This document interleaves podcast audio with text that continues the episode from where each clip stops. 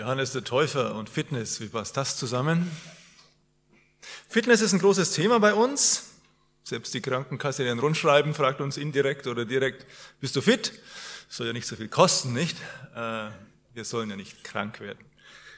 Ja, ein breiter Konsens in unserer Gesellschaft, Fitness ist ganz wichtig, damit wir arbeitsfähig bleiben, gesund bleiben. Es geht ums persönliche Wohlergehen, wir sollen uns in unserem eigenen Körper wohlfühlen und so weiter. Johannes der Täufer war jemand, dem ging Fitness über alles. Er hat alles dafür eingesetzt, fit zu sein. Allerdings ging es bei ihm um eine ganz andere Art von Fitness.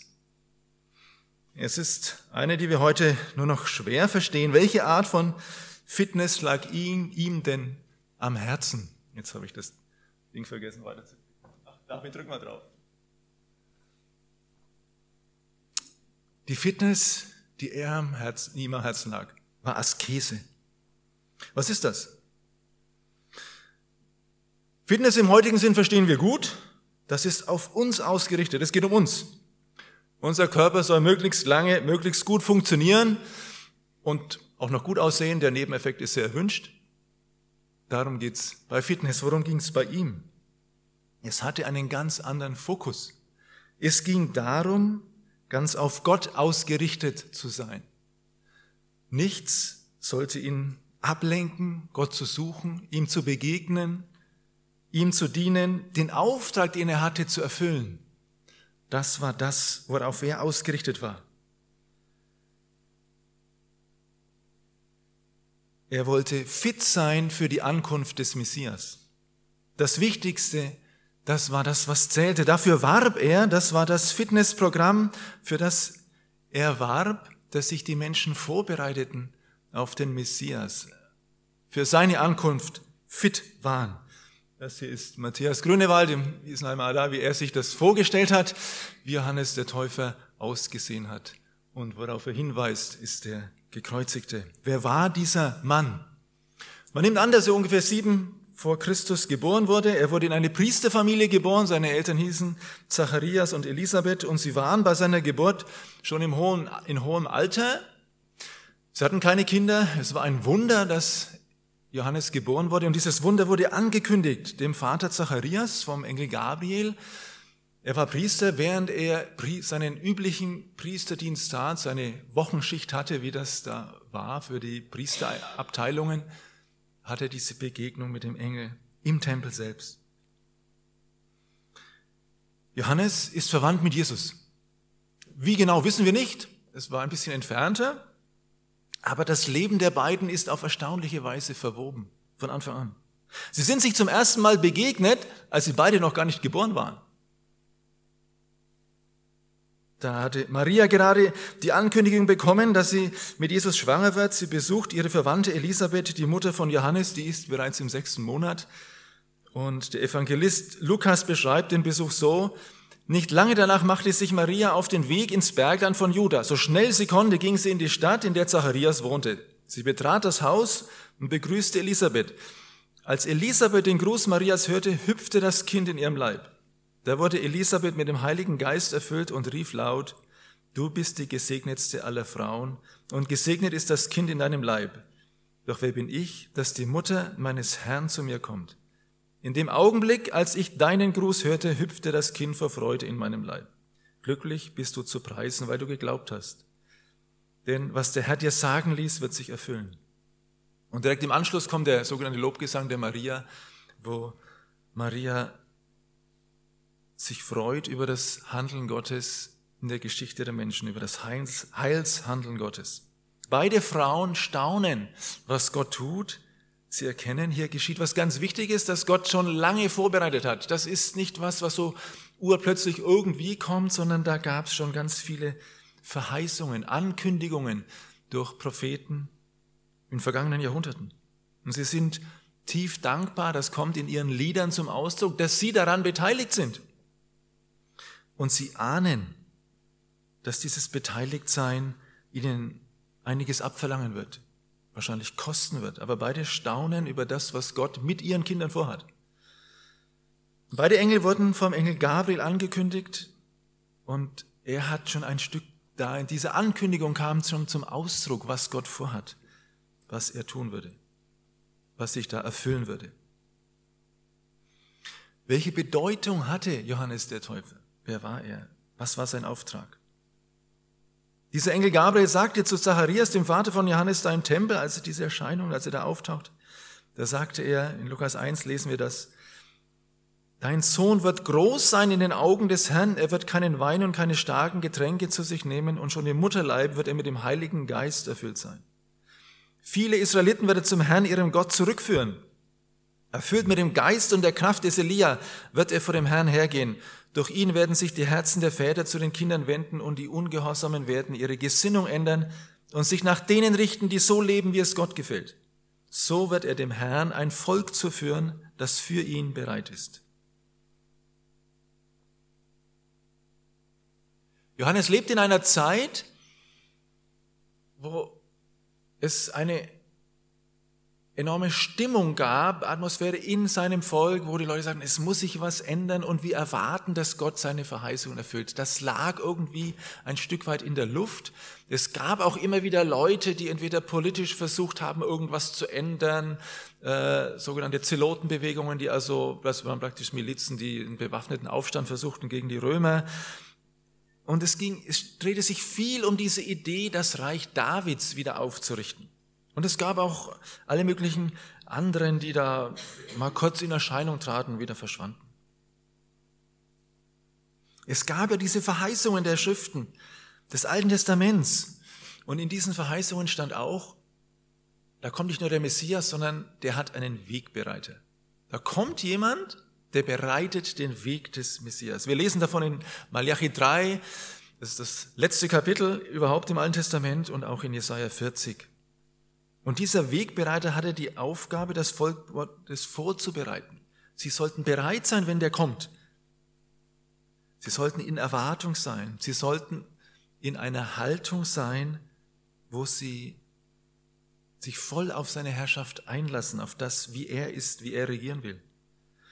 Und da ging es um die innere Vorbereitung. Das Denken des Volkes, das Handeln sollte sich ändern. Sie sollten zu Gott umkehren, seine Gebote wieder ernst nehmen, den nicht nur bejubeln, der da kommt, sondern auch innerlich von ihrem ganzen Leben her tatsächlich zu ihm passen, zu diesem König. Johannes ist damit dieser, er ist dieser Vorbereiter und er ist damit der letzte Prophet im Alten Testament, aber alle Texte über ihn stehen im Neuen, weil er der Wegbereiter ist, weil es im Leben des Johannes um den geht, den er ankündigt, um Jesus, den Messias. Und mit diesem Messias wird etwas radikal Neues kommen. Das hat er gepredigt und das hat er auch gelebt. Radikal. Er hat radikal gelebt und gepredigt. Was hat sein Leben, seine Botschaft geprägt? Wir nehmen an, dass er, man weiß nicht genau, seine Eltern früh verloren hat, weil sie ja äh, sehr alt schon waren, als er geboren wurde. Und er ging offensichtlich nicht zu Verwandten, wie das üblich gewesen wäre, nicht bei Verwandten gelebt, sondern ging alleine in die Wüste. Er hat in der Wüste gelebt. Er lebte als Asket, von dem, was man in der Wüste finden konnte. Von Heuschrecken heißt es und wilden Honig. Seine Kleidung war eine Botschaft. Ein Mantel aus Kamelhahn heißt es, mit einem Ledergürtel zusammengehalten.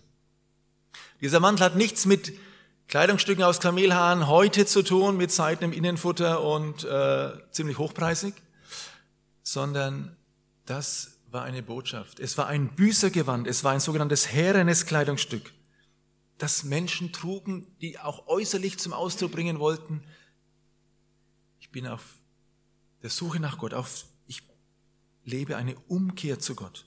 Und das drückte es aus, diese Kleidung von Johannes. Umkehr zu Gott muss gelebt werden. Das ist keine fromme Einmalaktion, die kann man da mal abhaken, das habe ich gemacht, letzte Woche am Dienstag. Äh, er sagt, das ist eine Lebenshaltung. Was er lebt, hat er gepredigt, tut Buße, kehrt um zu Gott. Wo ihr auf Abwege geraten seid, kehrt um. Was meint das Buße tun? Irgendwie ein altes Wort. Gibt es heute noch Bußpredigten? Es gibt sie wieder. Lest mal eine Rede, eine Rede von Greta Thunberg. Seine Bußpredigt. Johannes hielt Bußpredigten. Aber andere. Was meint Buße? Dass ich bedauere, Buße zu Gott, Umkehr zu Gott. Meint das, dass ich zum Beispiel bedauere, dass ich in meinem Leben dumme Entscheidungen getroffen habe und das bereue ich jetzt?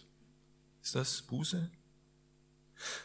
Meint Buße, dass ich mich bei jemandem entschuldige, dem gegenüber ich mich falsch verhalten habe, weil ich halt die angespannte Beziehung wieder ins Lot bringen will? Ist das Buße? Bei Buße geht es nicht zuerst darum, dass wir uns besser fühlen oder halt mit dem Leben irgendwie wieder besser klarkommen. Denn natürlich bedauern wir es, wenn das, was wir gemacht oder gesagt haben, unangenehme Folgen für uns hat. Da tun wir irgendwas, dass, wir uns, dass es uns besser geht. Aber bei Buße, wie Johannes das meinte, geht es darum, dass wir betroffen darüber sind, was unser Verhalten Gott bedeutet was unser Fehlverhalten, unsere Sünde in Gottes Augen ist. Wie er das sieht.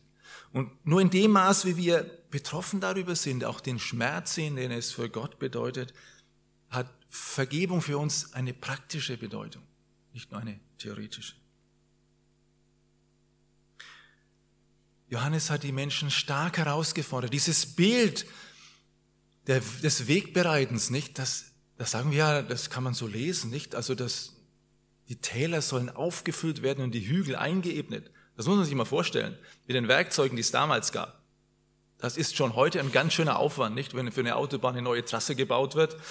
Wer öfter auf der A3 unterwegs war in den letzten Jahren und das immer gesehen hat, wie die diese Trassen neu legen, was das für ein Riesenaufwand war und unter damaligen Bedingungen, was der eigentlich gefordert hat, war verrückt. Wie soll man das machen?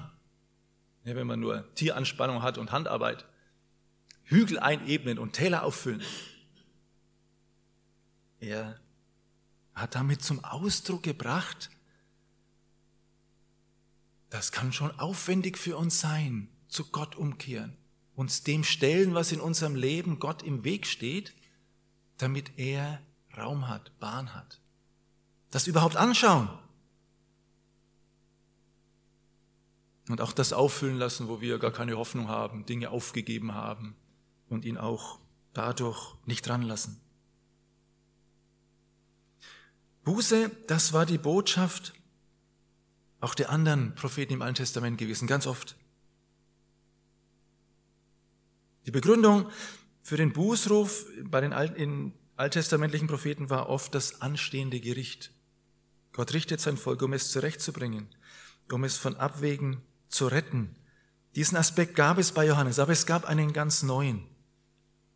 Seine Begründung hauptsächlich für seinen Ruf zur Umkehr lautet, der Messias kommt. Da kommt einer, das Reich Gottes ist zum Greifen nahe, ihr könnt es schon fast anfassen. Aber wenn du dazugehören willst, musst du umkehren. Zum Reich des Messias können nur die gehören, die zu Gott umkehren. Und zum Zeichen, dass du das tust, hat Johannes gesagt, lass dich untertauchen, lass dich taufen. Das hat er im Jordan gemacht. Der gleich so ein bisschen nordöstlich von der Wüste Juda, wo er gedient hat, ins Rote Meer, ins Tote Meer damals mündete. Heute haben sich die Verhältnisse ein bisschen geändert, ist es weiter im Süden, das Tote Meer ist geschrumpft. Johannes hatte also eine doppelte Botschaft. Eine zum Freuen, der Messias kommt. Darauf haben sie ja gewartet, darauf haben sie sich gefreut. Das war wirklich was, wonach sie sich gesehnt haben. Jetzt weiß da. Aber eine Warnung, wenn du daran teilhaben willst, dann kehre um. Lebe nicht deinen alten Stiefel weiter, überall dort, wo du es praktisch findest, Gott zu ignorieren und nach deinen eigenen Regeln zu leben. Kehre um. Er war ein Mann, der irgendwie nicht in irgendein Schema passte. Das sah man schon an seinem Dienstort. Er predigte in der Wüste. Ich meine, wie viele Leute erreicht man, wenn man in der Wüste predigt? Sein Auftreten war verwirrend. Wenn er der Wegbereiter des Messias war, also der Herold des kommenden Königs, dann musste man doch an seinem Äußeren irgendwie sehen, dass da hinter ihm mal irgendwann ein König kommt. Sieht denn ein Herold so aus, ein abgerissenes Büßergewand? Lässt sich ein König so ankündigen? Zieht der Herold nicht durch Dörfer und Städte, um die Ankunft des Königs zu melden? Auf jeden Fall in die Stadt Davids nach Jerusalem, in die Hauptstadt. Das ist das Mindeste. Johannes bleibt in der Wüste. Trotzdem löst er eine Massenbewegung aus. Ganz viele Menschen kommen zu ihm. Das war wohl Absicht. Die Wirkung der Wüste da musste man erstmal hingehen. Das war aufwendig. Das war anstrengend. Man musste vom jüdischen Bergland da ganz runter, nicht, weil das, das liegt so an der Kippe zum Toten Meer. Das ist ein sehr anstrengender Weg. Nicht ungefährlich. Man muss weg von dem, womit man ständig beschäftigt ist. Man kann die, konnte die Predigt vom Johannes nicht nebenbei beim Autofahren hören. Das ging. Man musste sich darauf einlassen dahin gehen, sich Zeit dafür nehmen. Es ging nicht anders. Es war eine Chance, zur Besinnung zu kommen. Die Menschen kamen zu ihm. Er musste eine ganz starke Ausstrahlung gehabt haben. Die Menschen müssten gespürt haben, der Mann sagt uns das, was Gott uns sagen will. Sie spürten, dass das, was dieser Engel Gabriel gesagt hatte bei seiner Geburt, vor seiner Geburt angekündigt hatte, dass das wahr war, dass er schon im Mutterleib mit dem Heiligen Geist erfüllt sein wird mit der Kraft und dem Geist des Elia wirken wird. Das war so. Und die Menschen gingen hin zu ihm, ließen sich taufen. Gott hat ihn gebraucht, die Menschen auf Jesus vorzubereiten. Das ist auch immer wieder für uns eine Herausforderung. Lassen wir uns ganz bewusst wieder ein auf eine Zeit, wo wir uns vorbereiten, darauf Jesus wirklich zu begegnen. Aber Johannes hatte auch Herausforderungen und die wollen wir uns als nächstes anschauen. Das hört sich ja locker an, nicht so, wenn man von Geburt an mit dem Heiligen Geist erfüllt ist, dann muss doch irgendwie alles, da muss es doch laufen, oder? Aber er hatte auch Herausforderungen, Versuchungen. Die Menschen sehnten sich nach einem Messias. Und er hat natürlich diesen Erwartungsdruck gespürt. Und sie haben mich gefragt, bist du der Messias? er hat gesagt, nein, ich bin nur der Wegbereiter. Ich passe nicht in eure Erwartungen. Ich bin nur die Stimme in der Wüste. Er hat sich von den Wünschen der Menschen nicht manipulieren lassen. Johannes wird nicht von der Frage gesteuert, welche Botschaft verkauft sich am besten. Wie nimmt die Zuhörerschaft nicht ab? Durch seinen Predigtdienst entsteht eine Jüngerbewegung. Eine Schülerschaft, die ihm treu ergeben ist. Aber auch an die klammert er sich nicht. Das ist ja was, wenn man der Leiter von so einer Bewegung ist. Aber das wird offensichtlich nicht zu seiner Identität. In seinem Dienst kommt irgendwann Jesus zu ihm und sagt, taufe mich. Das wäre jetzt nochmal ein ganz extra Thema, was da war. Johannes hat es dann gemacht, obwohl er anfangs nicht wollte. Und dann zeigt ihm Gott, er ist das Opferlamm Gottes, das die Sünde der ganzen Welt trägt. Und das sagt er seinen Jüngern. Er ist der Messias. Er weist seine Jünger auf Jesus hin als den Messias und ein Gutteil von ihnen geht. Folgt Jesus nach. Und er sagt das. Das habe ich erkannt. Ich muss abnehmen, er muss zunehmen. Meine Jüngerschaftsbewegung muss abnehmen. Das werden weniger. Seine muss zunehmen. Das sagt er ganz bewusst, nicht zähneknirschend, ganz offensichtlich. Er kann offensichtlich gut damit leben. Das ist mein Dienst, sagt er. Den eigenen Dienst in der Öffentlichkeit einschränken, weniger wichtig werden, gleichzeitig helfen, dass der Dienst eines anderen wächst. Das ist eine große Herausforderung. Wie sehr wir an etwas hängen, was es uns bedeutet, das merken wir erst, wenn es abnimmt oder ganz verschwindet. Dann denken wir, okay, und wer bin ich jetzt? Bisher war ich immer der und der. Da stand immer mein Name drunter. Mein Foto war da immer dabei, wenn es um darum ging. Und jetzt ist es ein anderer. Er war offensichtlich nicht jemand, der davon gelebt hat, von seiner Wirkung und Bestätigung die sein Dienst erfuhr. Diese Versuchung hat er offensichtlich gut bestanden.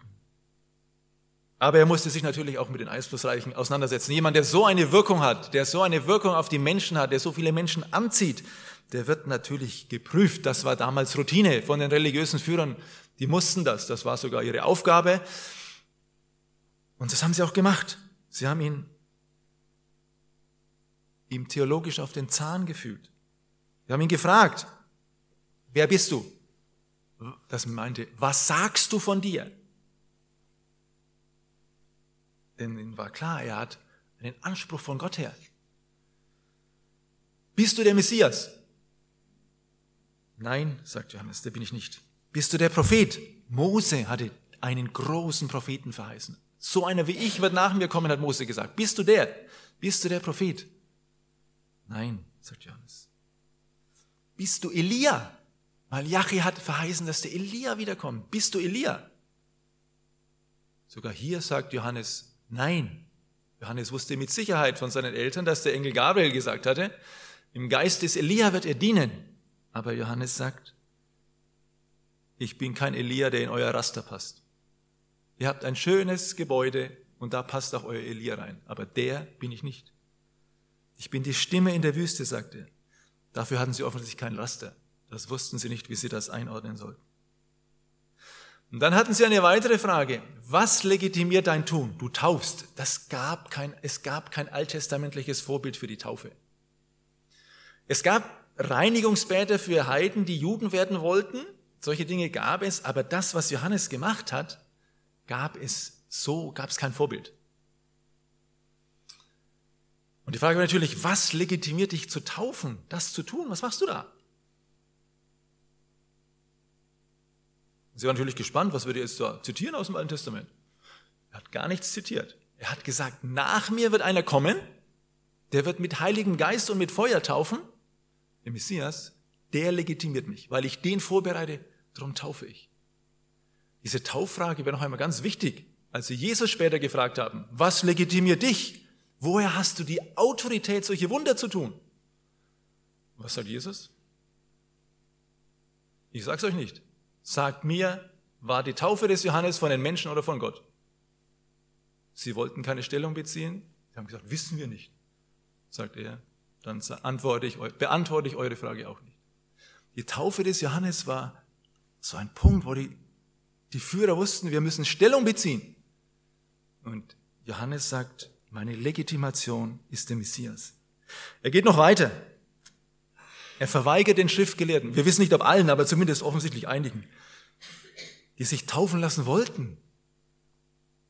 Pharisäern, Sadduzäern, verweigert er die Taufe. Ziemlich krass, oder? Stell dir vor, jemand kommt zu uns und sagt, ich will mich taufen lassen und wir sagen, ne. Hat er gemacht. Er sagt, für euch ist das nur eine fromme Übung.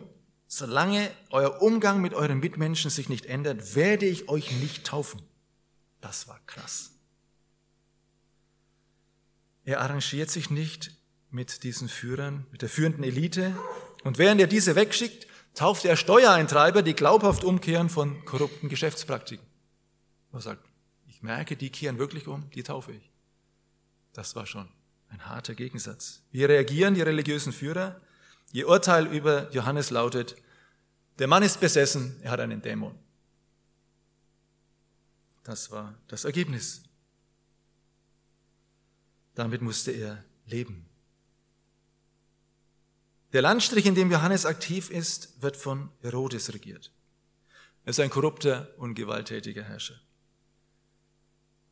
Johannes erhebt auch hier seine Stimme. Lukas schreibt dazu. Er wies auch den Tetrarchen Herodes zurecht, weil dieser dem eigenen Bruder dessen Frau Herodias weggenommen hatte. Johannes hielt ihm außerdem all das Böse vor, das er sonst noch getan hatte. Da fügte Herodes allem begangenen Unrecht auch das noch hinzu, dass er Johannes ins Gefängnis werfen ließ. Es wäre mit Sicherheit einfacher für Johannes gewesen, einfach den Mund zu halten. Aber Johannes wusste offensichtlich, dass er nicht schweigen darf. Er kommt im Gefängnis, wo er später umkommt, hingerichtet wird. Aber bevor er stirbt in dieser Zeit im Gefängnis, muss er wahrscheinlich die schwerste Prüfung durchstehen. Wissen wir nicht, aber ich nehme es an. Er muss sich der Frage stellen, bin ich gescheitert?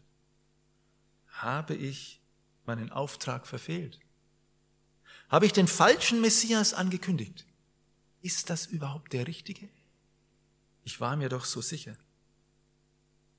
Johannes bezeugt von sich selber, dass er keine, nicht wirklich wusste, wer der Messias war, keine Ahnung hatte, aber dass Gott ihm ein Zeichen genannt hat. Er sagt, das Zeichen, das Gott mir genannt hat, war, den, bei dem du siehst, dass der Heilige Geist wie eine Taube auf ihn herabkommt, der ist es. Und als er Jesus getauft hat, hat er genau das gesehen. Wir nehmen an, dass er Jesus als Verwandten gekannt hat. Wir wissen nicht, wie oft sie sich jemals begegnet sind, weil der eine war Flüchtling einige Jahre lang in Ägypten und dann ist er in Nazareth aufgewachsen, das ist in Galiläa und der andere hat in, äh, seine Kindheit und Jugend in Judäa verbracht und ist dann in die Wüste gegangen. Das wissen wir nicht, ob sie sich persönlich kannten. Aber Johannes bezeugt, dass Jesus der Messias ist, das musste mir Gott zeigen, direkt zeigen durch dieses Zeichen. Er bezeugt drei Dinge über den Messias in seinen Predigten. Er sagt, der Messias wird kommen und er wird Gerechtigkeit aufrichten. Das heißt, er wird als Herrscher kommen, als Richter. Das war damals eine Sache, Herrscher und Richter. Er wird Gerechtigkeit aufrichten. Das hat er gepredigt. Dann hat er gesagt, der Messias wird mit Heiligen Geist und mit Feuer taufen. Und er sagte, der Messias, dieser Jesus, von dem ich jetzt weiß, dass er der Messias ist, der ist das Opferlamm Gottes, das die Sünde der ganzen Welt trägt. Das hat er über den Messias gesagt. Wie passt das zusammen, diese drei Dinge?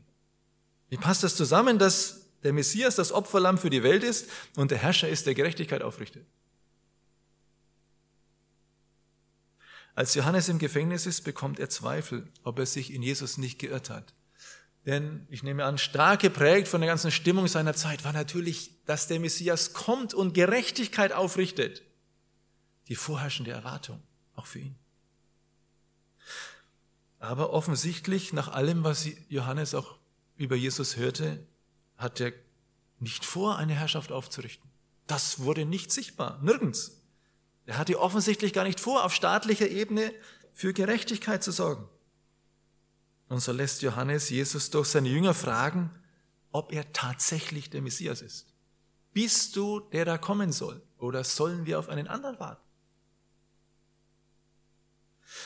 Warum begann Jesus nicht Gerechtigkeit aufzurichten? Selbst Johannes litt schreckliche Ungerechtigkeit und viele andere im Land auch wie er.